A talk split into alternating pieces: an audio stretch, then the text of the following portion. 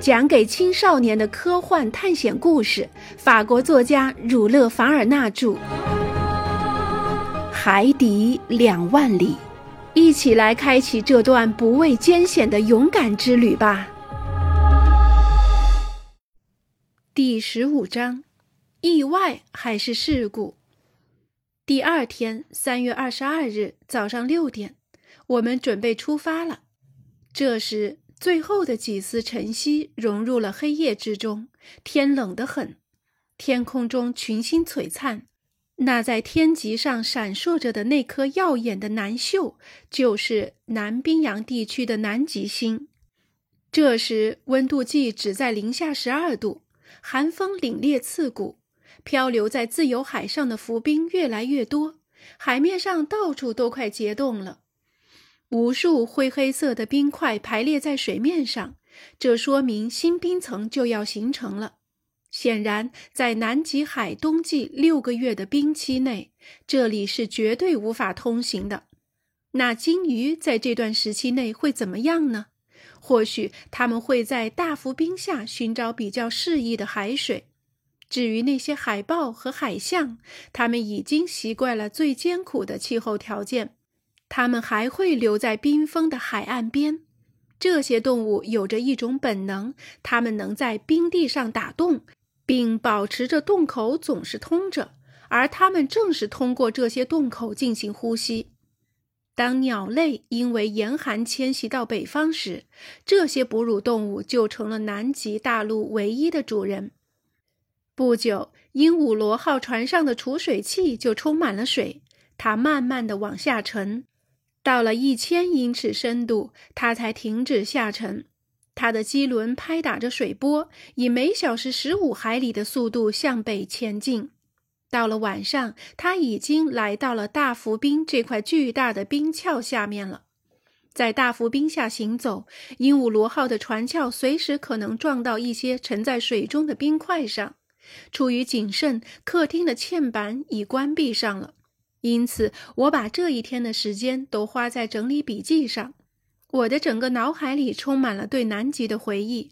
我回想着我们曾经毫不费力，而且毫无危险，就像一节浮动的车厢划过铁轨一样，到达了那个无法到达的极点。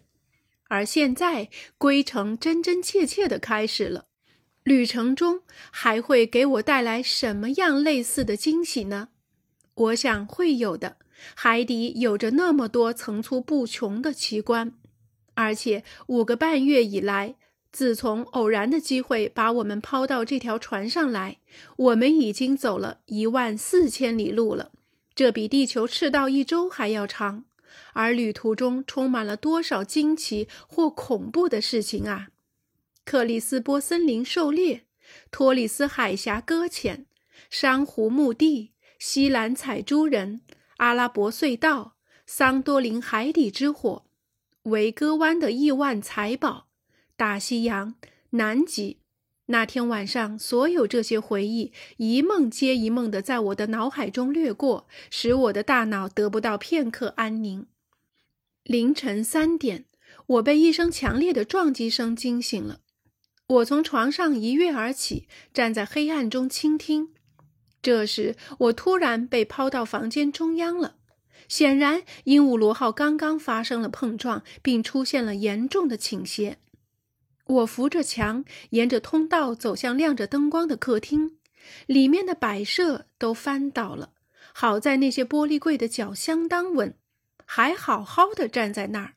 船右舷的挂画垂直掉了下来，贴在地毯上。而左舷的那些从光架下端拖出来了一英尺，鹦鹉螺号是靠着右舷倒下的，而且完全动弹不了。这时，我听到船内传来了脚步声和嘈杂的说话声，但尼莫船长没有出来。当我想离开客厅时，贡赛伊和尼德兰进来了。出什么事儿了？我立刻问。我们正想问先生呢，贡赛伊回答。见鬼！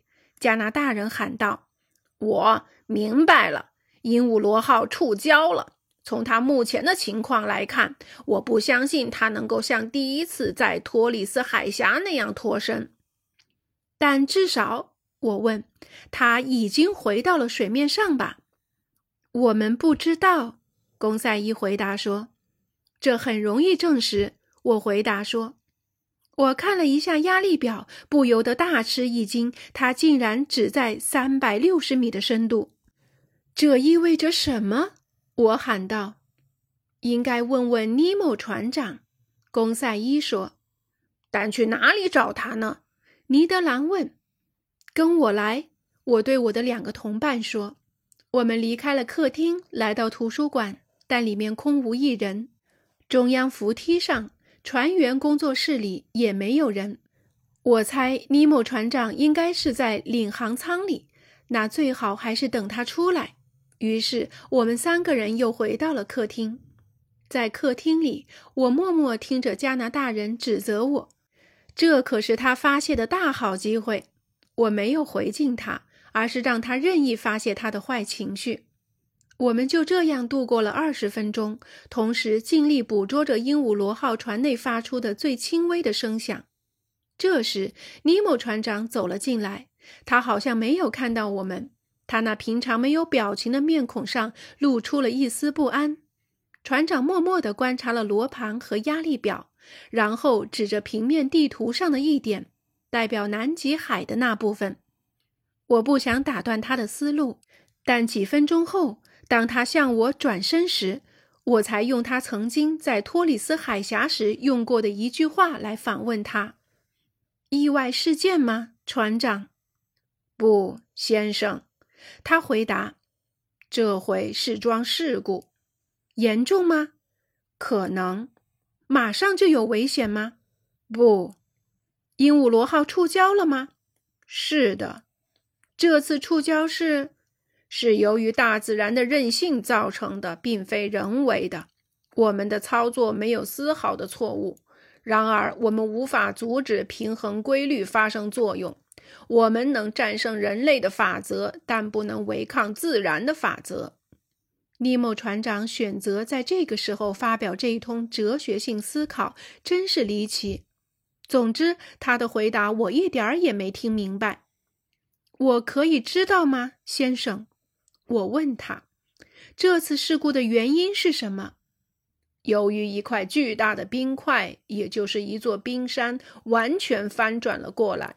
他回答我说：“当冰山下部由于水温比较高而融化，或由于受反复撞击而磨损时，重心就会上移。”这样，他们就会一整块的翻倒过来，翻了个筋斗。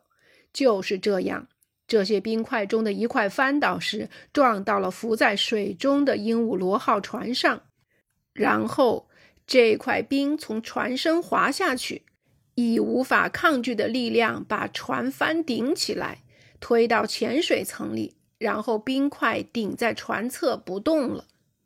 可是我们不能通过排空船上的储水器，让船重新获得平衡的方法来使船脱身吗？